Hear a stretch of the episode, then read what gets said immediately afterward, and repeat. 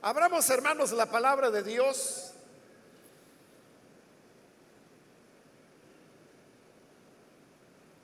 En el libro de jueces, capítulo número 16,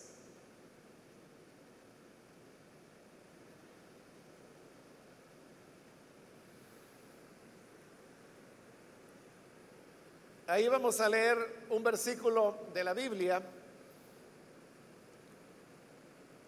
La palabra de Dios nos dice en jueces capítulo 16, el versículo 22.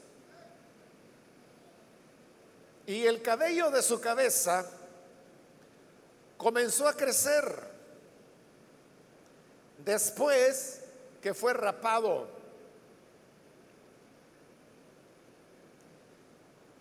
Solo eso vamos a leer. Leámoslo una vez más. Dice, y el cabello de su cabeza comenzó a crecer después que fue rapado. Pueden tomar sus asientos, por favor.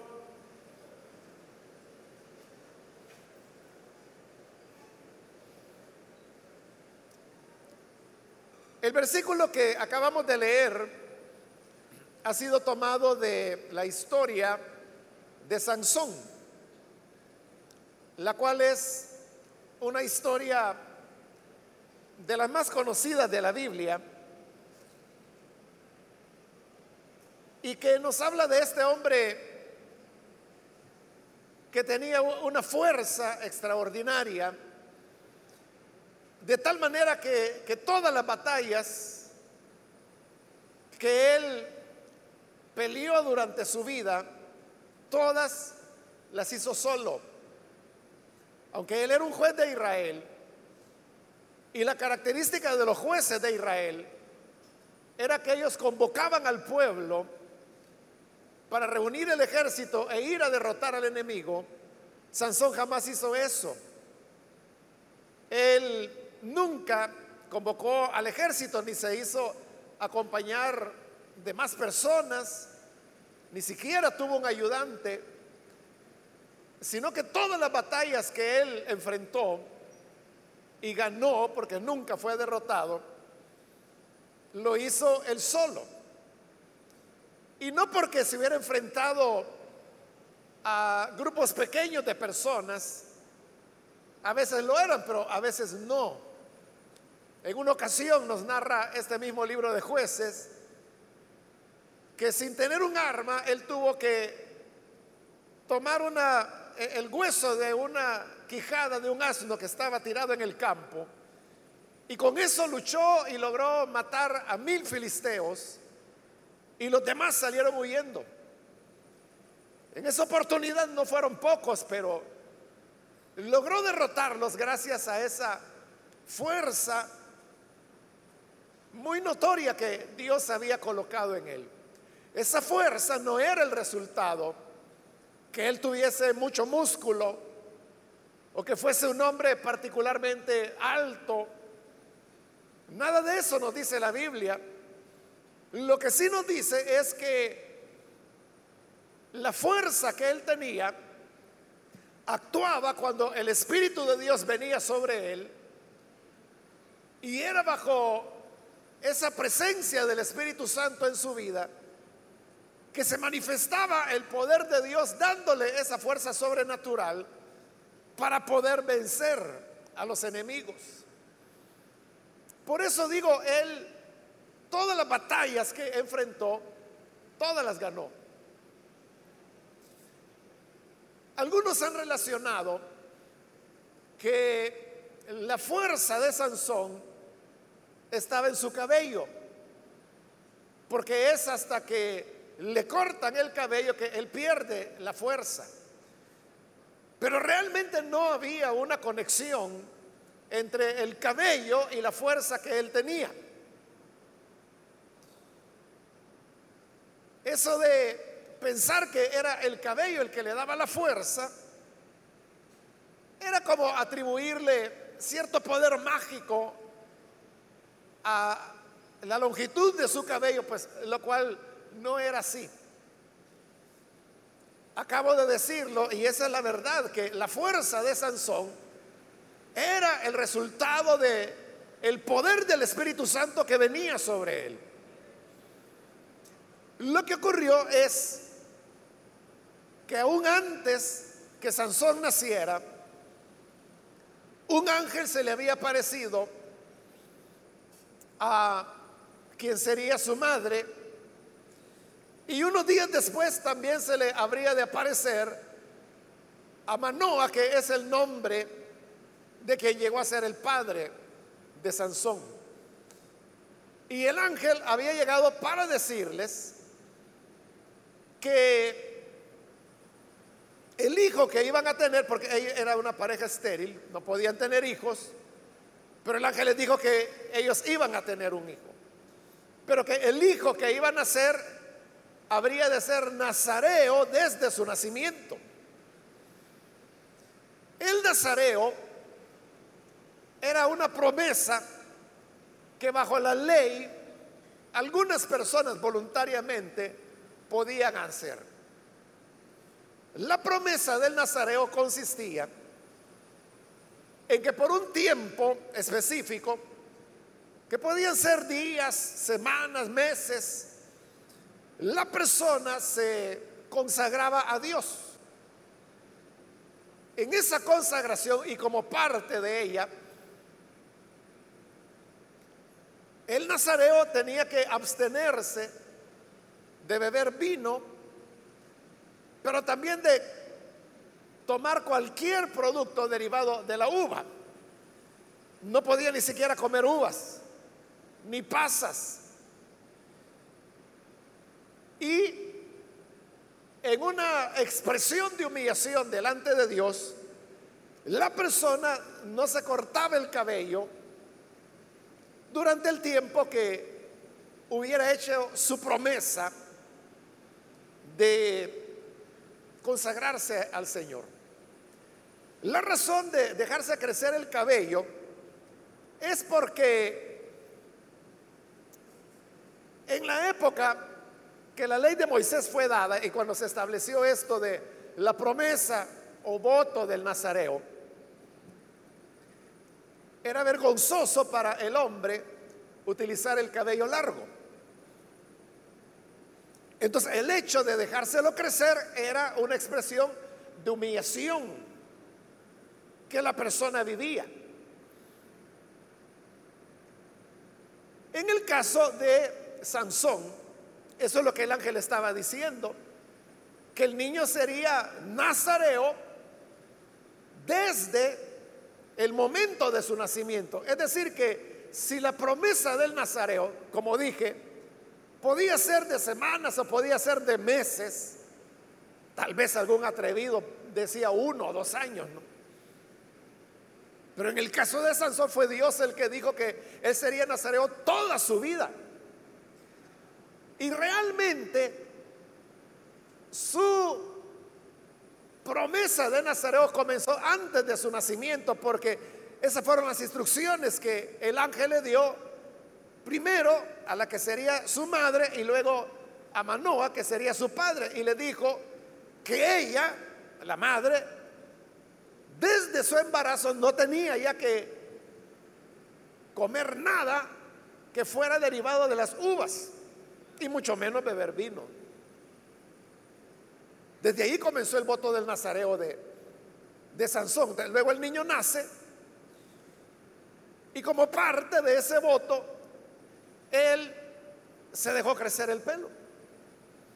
Es decir, que desde que era un niño de uno, dos, tres años, él ya tenía el pelo largo.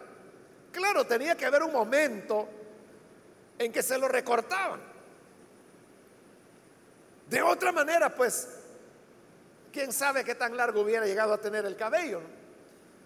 Pero todo el propósito del cabello largo era que era notorio, se notaba que él tenía un voto de Nazareo, porque solo las personas que hacían esta promesa, y siempre eran hombres, no había voto de Nazareo para las mujeres, sino que era solo para los hombres. Entonces los hombres los únicos hombres que utilizaban el cabello largo eran los que habían hecho la promesa. Eso es lo que se buscaba, que se notara que Sansón tenía el voto del nazareo. Bueno, así vivió toda su vida, pero entonces no era el cabello el que le daba la fuerza. El cabello lo que indicaba era que él estaba guardando la promesa del nazareo. Pero lo que le daba la fuerza era que por esa promesa el Espíritu de Dios venía sobre él y le daba esa fuerza extraordinaria con la cual derrotaba a sus enemigos. Pero la verdad, la verdad, hermanos, es que era cierto que Sansón utilizaba el cabello largo. Nunca dice la Biblia que él haya bebido vino, por ejemplo. Es decir, que las formas externas de la promesa del Nazareo, él las cumplía. Pero la vida de él estaba muy lejos de ser una persona dedicada al Señor. El problema principal de Sansón eran las mujeres. esa era la debilidad de él. Sansón era una persona también que se enojaba con facilidad. Era, agresivo. Pero la Biblia, todas las veces que habla que Sansón se enojaba y que se volvía agresivo, dice la Biblia que era porque esa era la manera que Dios utilizaba para derrotar a los filisteos. Entonces, dejemos pues ahí como una salvedad el tema del genio que Sansón tenía. Pero en el tema de las mujeres, no solamente era un tema de que le gustaran las mujeres. El problema es que, o el problema mayor era que le gustaban solamente las mujeres paganas.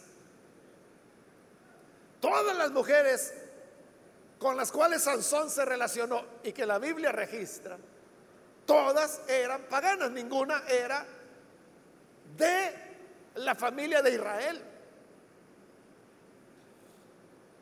Entonces Sansón se ve, bueno, su primer matrimonio fue con una mujer filistea. Solo ese hecho era ya caer en una desobediencia delante de Dios. Porque Dios había dado mandato claro a su pueblo que los israelitas solo podían casarse con mujeres israelitas. Y de igual manera, la joven israelita solo se podía casar con otro israelita. No podía hacerlo con paganos, pero Sansón se casó con una pagana, con una filistea, la que fue su primera esposa, que luego la van a matar. A pesar que sus padres le habían recomendado y le habían dicho, hijo, habiendo tanta muchacha dentro del pueblo de Dios, ¿cómo es que te vas a ir a casar con una filistea? Pero Sansón era empecinado. Y él dijo, es que a ella la quiero y a ella la quiero. Y total que al final ni la tuvo y la terminaron matando, como he dicho. Bueno, de ahí en adelante él continuó relacionándose con paganas y también Sansón se relacionaba con prostitutas, pero hasta las prostitutas eran paganas, no eran del pueblo de Dios. Con lo cual, pues no quiero decir que la prostitución esté bien dentro del pueblo de Dios, solo estoy diciendo que era un agravante que al hecho de la prostitución se añadía que eran paganas estas mujeres. Entonces, Sansón no llevaba la vida separada que Dios pedía para, en general, para todo su pueblo, ya no se diga para alguien que había hecho la promesa del Nazareo, que era consagrarse a Dios por un tiempo. En el caso de Sansón era toda la vida. Sin embargo, a pesar que él vivía en esa situación de pecado, Siempre el Espíritu de Dios lo respaldaba a pesar de eso. Y fíjese, las liberaciones que Sansón logró, las derrotas de los filisteos, fueron muy relacionados con sus pecados. Porque cuando le quitan a su primera esposa, que luego la queman viva, eso le sirve a él de excusa para hacer una matanza entre los filisteos.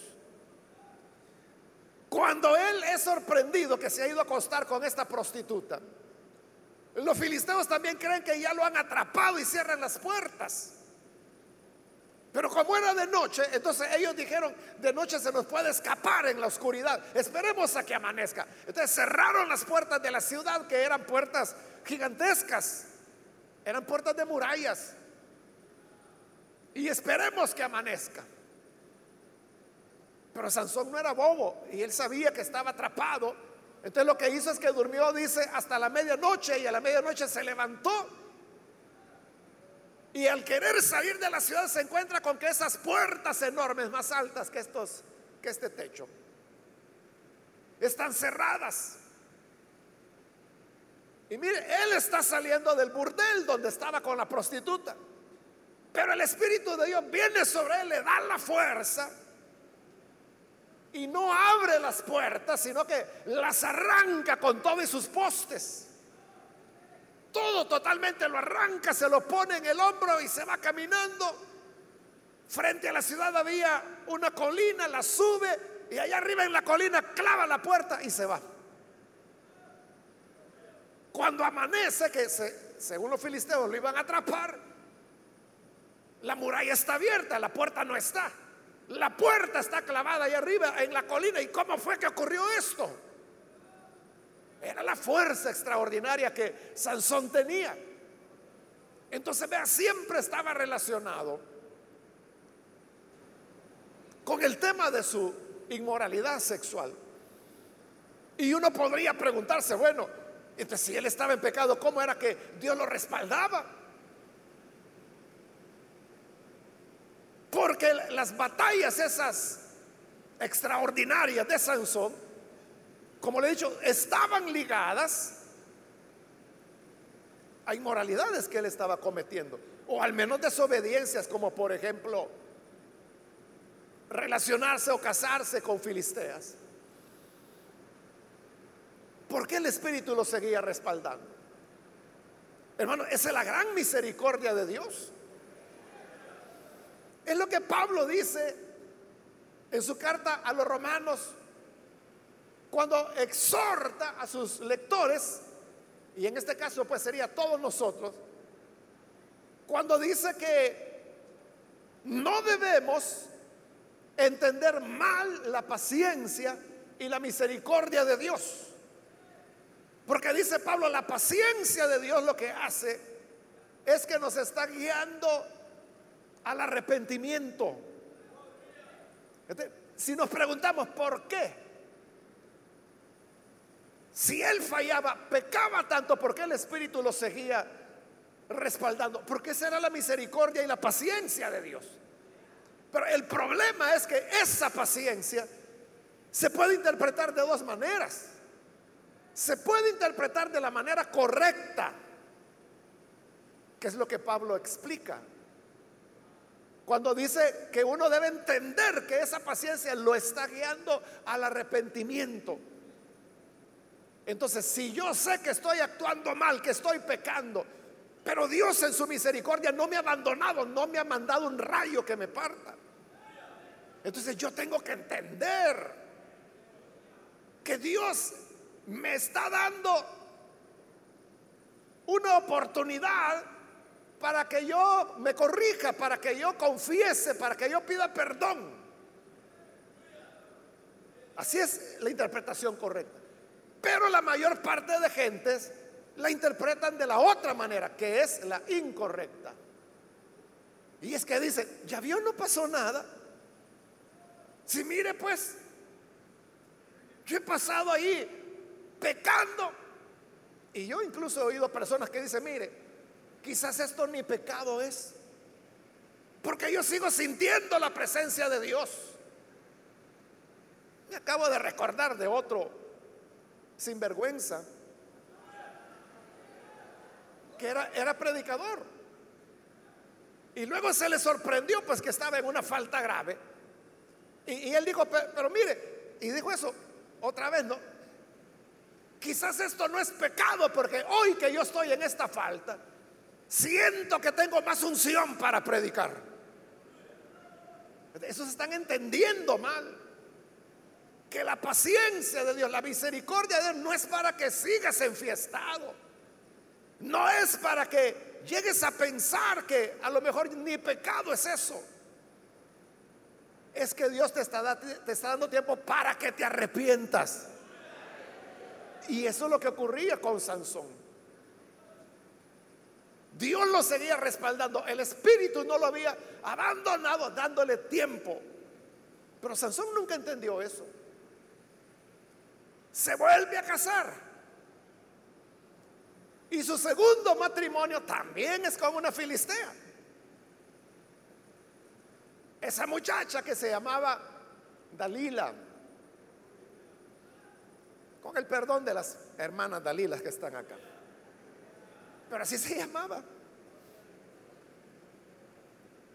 Y usted sabe el resto de la historia. Dalila comienza a presionarlo para que le diga la verdad. Las primeras tres veces Sansón no le quiere decir. Le dice mentiras. Pero como la fuerza estaba en él, Dalila sabía que le estaba mintiendo hasta que le hizo pucheros, lloró, lo presionó. Dice que llegó un momento en que cansó a Sansón. Entonces Sansón dijo, esta mujer no me va a dejar tranquilo. Y le dijo la verdad. Porque ella le preguntaba, ¿cuál es el secreto de tu fuerza? Los filisteos sabían que algo sobrenatural había en él. ¿Cuál es el secreto de tu fuerza y cómo puede ser vencido? O sea que al final Sansón le dijo la verdad. Es que mira, desde que yo nací soy nazareo. Tengo la promesa de vivir apartado para Dios y por eso uso el cabello blanco, largo, en señal de humillación. Pero si me llegan a cortar el cabello, era como estar rompiendo, porque el cabello del nazareo, del que hacía la promesa del nazareo, se cortaba el día cuando terminaba. Es decir, si alguien decía, bueno, yo voy a hacer promesa de Nazareno por siete meses. Al cumplir los siete meses, el voto terminaba precisamente cortándose el cabello, que había que quemarlo en el altar como una ofrenda a Dios. Y ya la persona terminaba. Entonces, él decía, si me cortan el cabello, ahí voy a perder la fuerza, porque es como que si yo estoy terminando mi dedicación a Dios. Entonces, cuando Dalila supo, ella sintió que le había dicho la verdad. Mandó a llamar a los filisteos y les dijo, ahí les aviso a qué horas entran. Dice que lo arrulló en sus piernas. Ahí estaba Sansón feliz acostado en las piernotas de la muchacha. Y ya cuando él estaba bien dormido, tomó unas tijeras y le cortó el pelo. Y cuando le cortó el cabello, entonces los soldados filisteos cayeron sobre él y despertó. Sansón dijo, ¡ja, Filisteos. Y dice que él pensó, esta vez me voy a librar igual que las anteriores. Pero dice la Biblia, no sabía que el Espíritu de Dios ya se había apartado de él. Y ahora su fuerza era la fuerza normal de cualquier hombre. Entonces lo agarraron, le sacaron los ojos y se lo llevaron preso a los filisteos, al templo de sus dioses. Porque e-, ellos decían a, los dioses paganos que tenían los filisteos, nos han librado de nuestro enemigo Sansón. Y luego, con la fuerza humana que él tenía, lo pusieron a que estuviera dándole vuelta a una gran piedra de molino para estar moliendo el, grano, que quienes movían las piedras eran los bueyes. Pero a Sansón pusieron a hacer ese trabajo. Y ahora él está ciego porque le han sacado los ojos Y él solamente sabe que tiene que empujar y empujar esa piedra. Porque ahora es el hazme reír de los filisteos. Y ahí es donde llegamos al versículo que hemos leído. Que el cabello de su cabeza comenzó a crecer después que lo habían rapado. Eso es muy normal, ¿verdad? Que todos nos cortamos el cabello, ¿verdad? Algunos ya no tienen mucho que cortar, pero por ahí donde les quedan hilachitas, también tienen que cortárselo, ¿no? Entonces, al cortarnos el cabello, sabemos que es cuestión de que de una semana, si el, cabello, bueno, el cabello empieza a nacer inmediatamente, todo el tiempo está naciendo, todo el tiempo está creciendo. Uno comienza a notar que ya le creció el cabello otra vez después de algunas dos, tres semanas. Y eso ocurrió con Sansón, que lo habían rapado, pero su cabello comenzó a crecer de nuevo. Y comenzó a crecer en esos plazos que hemos dicho, semanas. Pero el cabello, como hemos dicho, era solo la expresión de la humillación delante de Dios. ¿Por qué él había perdido la fuerza? Lo habían derrotado, lo habían dejado ciego y ahora era esclavo. Y además juguete de los filisteos. ¿Por qué? Porque él había roto el pacto de mantenerse humillado delante de Dios. No solo por el hecho de que su segunda esposa, Dalila, le cortó el cabello, no solo por eso. Por toda la vida que él había llevado y que hemos resumido. Pero hoy el cabello le están haciendo de nuevo. ¿Y eso qué significa? Que su actitud de humillación delante de Dios otra vez está renaciendo. Este versículo, hermanos, realmente es un versículo que debe llenarnos de, de esperanza. Porque, como Jeremías lo dice en su libro de lamentaciones, el Señor no desecha para siempre. El Señor no desecha para siempre. Él puede desechar a una persona, a una familia, a una nación por un tiempo. Pero luego volverá a visitarlos. Hace dos mil años que el Señor desechó a Israel.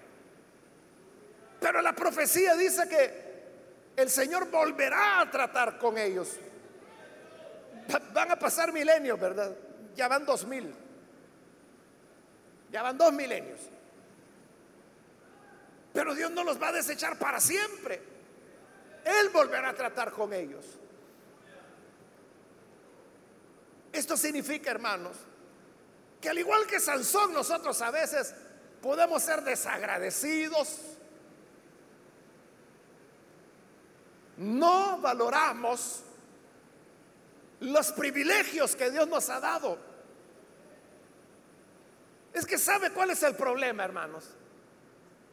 Que nosotros, es decir, usted, cada uno de nosotros, cuando recibimos un privilegio, como lo recibimos nosotros, nosotros no dimensionamos ese privilegio que Dios nos ha dado. Porque somos nosotros los que lo tenemos y quienes lo estamos viviendo y quienes lo estamos ejerciendo. Pero la demás gente, ellos sí lo valoran. Entonces dice, mire hermano, el privilegio que el Señor le ha dado. Y puede ser, hermano, cualquier privilegio, puede ser que la persona es diácono, por ejemplo. Y usted puede, no, pero mire, yo soy el mismo, solo que hoy me pongo la corbata. Antes yo venía con mi ropa, hoy tengo que venir con uniforme y me pongo la corbata. usted que lo vive, lo ve así, porque es usted. Pero solo las personas que están afuera dicen, qué maravilla, qué tremendo lo que Dios ha hecho con usted. Es que mire, esto que usted tiene no es algo que cualquier persona pueda tener. Y por eso la gente se imagina que quizás usted solo de rodillas orando pasa, ¿verdad? Y usted sabe que solo es un ser humano igual que cualquiera. Ese es el peligro. Cuando nosotros no valoramos el privilegio que Dios nos ha dado. Y eso es lo que pasó con Sansón. Él no valoró lo que significaba tener la presencia de Dios para ayudarlo en sus conflictos. ¿Sabe por qué no lo valoraba? Porque toda la vida lo había tenido. Tan acostumbrado estaba que cuando finalmente el Espíritu de Dios se apartó de él, porque Dios es paciente, es tolerante, pero hay un límite a la paciencia de Dios. Entonces cuando llegó el límite, el espíritu se apartó de él. Pero tan acostumbrado estaba Sansón a la presencia del espíritu que no se dio cuenta que ya no la tenía.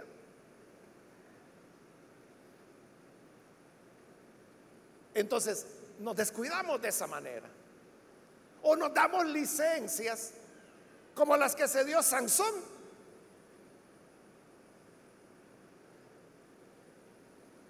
que él dijo, me metí con la fulana y no hubo problema. Aquella era filistea. Y miren, yo sigo potente. La mengana, que la prostituta, que esta, que la sutana. Entonces se fue dando licencia. Eso es lo que ocurre, hermano. Que una persona falla y cuando falla se siente mal y dice, Señor, perdóname, nunca más lo vuelvo a hacer. Pero la semana lo hace de nuevo. Entonces ya su arrepentimiento ya no es tan profundo y luego la cuarta, la quinta, la sexta, la octava, la vigésima vez, y ahí va haciéndolo, haciendo, hasta que hay un momento en que ya ni, ni confiesa. Se habituó, se amoldó, naturalizó el pecado. Y habiendo naturalizado a ese pecado, añade otro. Y como no pasa nada, añade otro. Y como no lo parte un rayo ni se lo traga la tierra, ni le cae un meteorito, va añadiendo y añadiendo pecados. Hasta que llegue el momento en que nos quedamos ciegos espiritualmente. Como ocurrió con Sansón, que le sacaron los ojos. ¿Por qué llegamos a ese punto? Porque dejamos de humillarnos. El cabello largo, que es la expresión de humillación para el hombre la abandona porque permite que se lo corten. Entonces ya no hay humillación. Entonces cuando las personas se consideran que valen por sí mismas y que creen que es que miren, mi estilo de vida es cristiano. Y yo no necesito que me estén regañando o que me anden vigilando. Ya es mi hábito de vida. Pero es hábito de vida porque la gracia del Señor está sobre ti que te ayuda. El día que te apartes de Él o que no entiendas que su paciencia te está guiando al arrepentimiento, se va a alejar y entonces vamos a ver. A ver si es cierto que es hábito de vida que estás acostumbrado y lo normal para ti es la rectitud. Vamos a ver. Pero cuando se llega al fondo, Siempre hay la esperanza que el cabello volverá a crecer. Y eso nos habla de la restauración. Cuando una persona falla, lo que necesita es ser restaurada espiritualmente. ¿Y cómo la persona se restaura espiritualmente? Igual que Sansón. Él dejó de fungir como juez porque ahora era prisionero, pero en esa prisión, cuando empujaba la piedra del molino y ahí daba vueltas en círculo a saber cuántas veces al día. Y ese era todo su trabajo. Ahora está ciego, ya no puede ver nada, solo oye el ruido de la piedra del molino sobre la otra y del grano que se tritura y empuja y empuja. ¿Qué cree que hacía Sansón durante todas esas horas y días y semanas que hizo esa tarea? Solo había algo que podía hacer.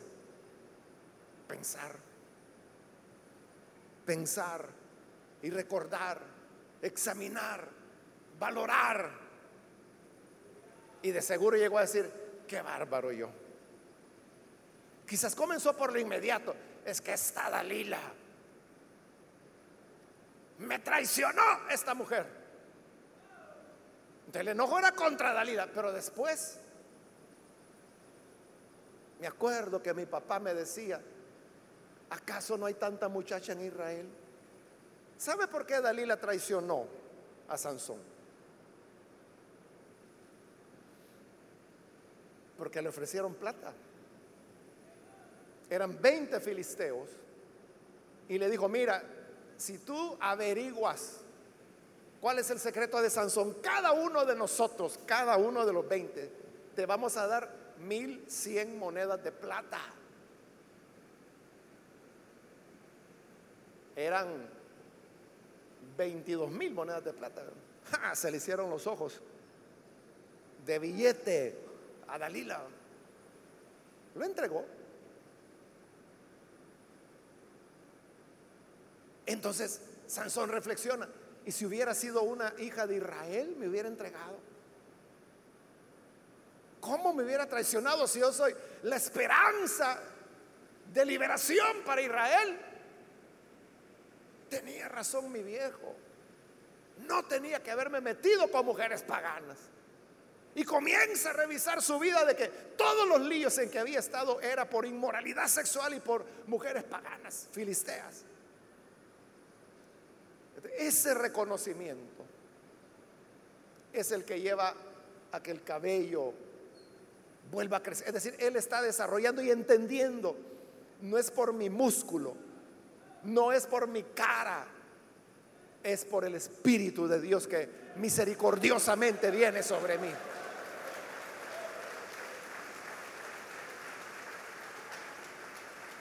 Por eso es que es tan saludable, hermanos.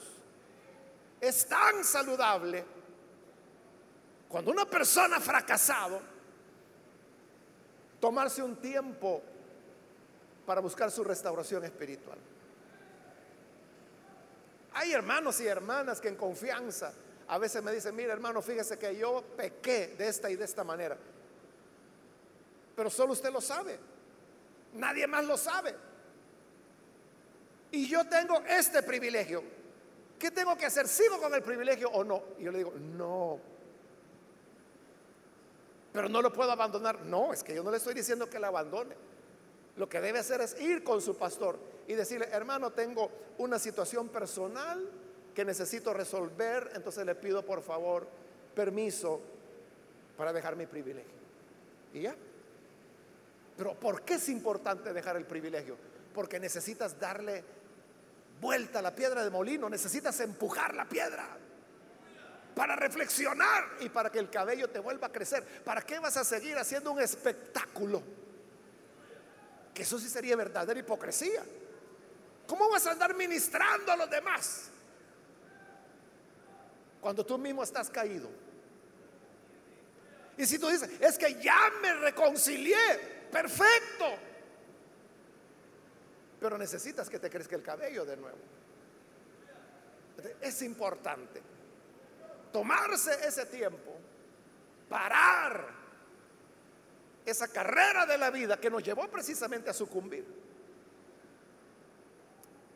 Y entonces entender que solo humillados, permaneciendo humillados delante de Dios, es como podemos recuperar y ser restaurados espiritualmente. Por eso le digo, este versículo es maravilloso, hermanos.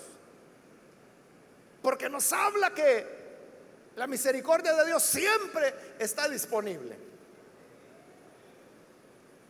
Y que aquel que se ha alejado venga, ven, que tu cabello volverá a crecer. Amén.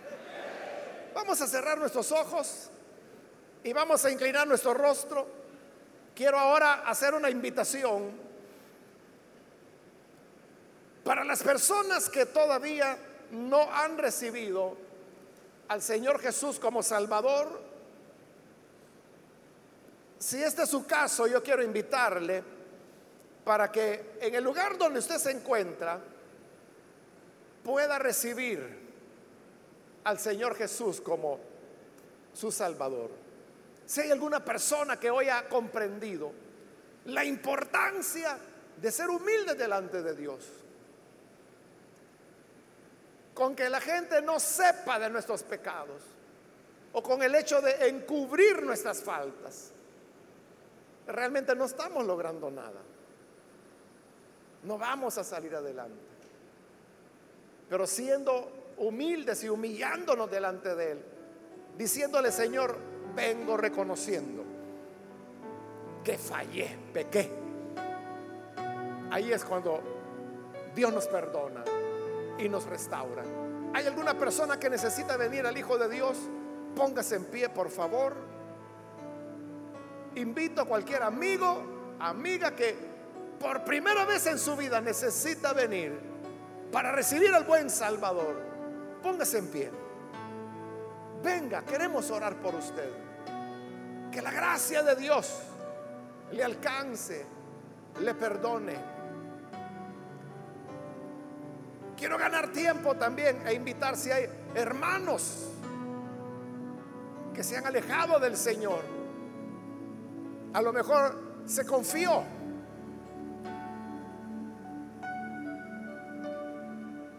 no valoró lo que el Señor le dio, el privilegio que tenía. Pero hoy necesita reconciliarse. Hoy es el momento para hacerlo. Póngase en pie para que oremos por usted. Cualquier hermano o hermana que necesita reconciliarse. Y venga, vamos a orar por usted. Para que su cabello vuelva a crecer y usted pueda ser restaurado, ser restaurada espiritualmente. ¿Hay alguien que lo hace? Póngase en pie. Venga. Hoy es el día cuando el Señor le está llamando.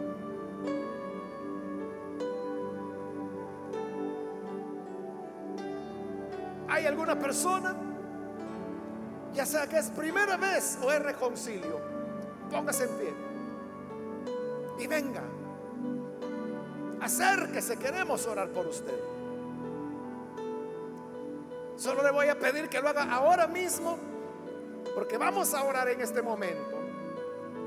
Pero si hay alguien que necesita aprovechar esta última invitación que estoy haciendo, póngase en pie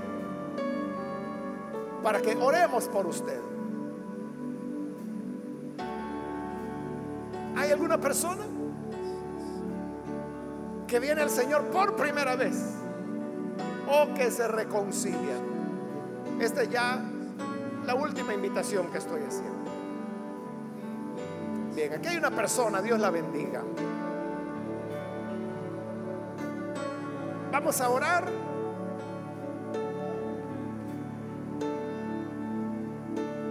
A usted que nos ve a través de televisión o internet o escucha a través de radio, le invito para que se una con nosotros y reciba al Señor, a ese Dios misericordioso en este momento.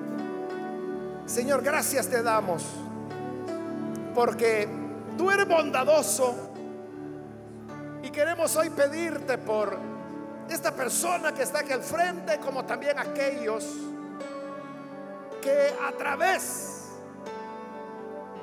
de los medios de comunicación se unen a esta oración. Te rogamos, Padre, que les perdones, les limpies de los pecados y a quienes están reconciliando. Finalmente, Señor, han llegado al arrepentimiento al cual tú les movías. Te ruego que les limpie, les des vida nueva. Y que puedan, Señor, que podamos todos vivir en una condición de humillación, sabiendo que solo humillados podremos prevalecer, pues tú resistes al soberbio, pero das gracia al humilde. Gracias te damos, Señor, por esto, por Jesucristo nuestro Salvador. Amén y amén. Amén.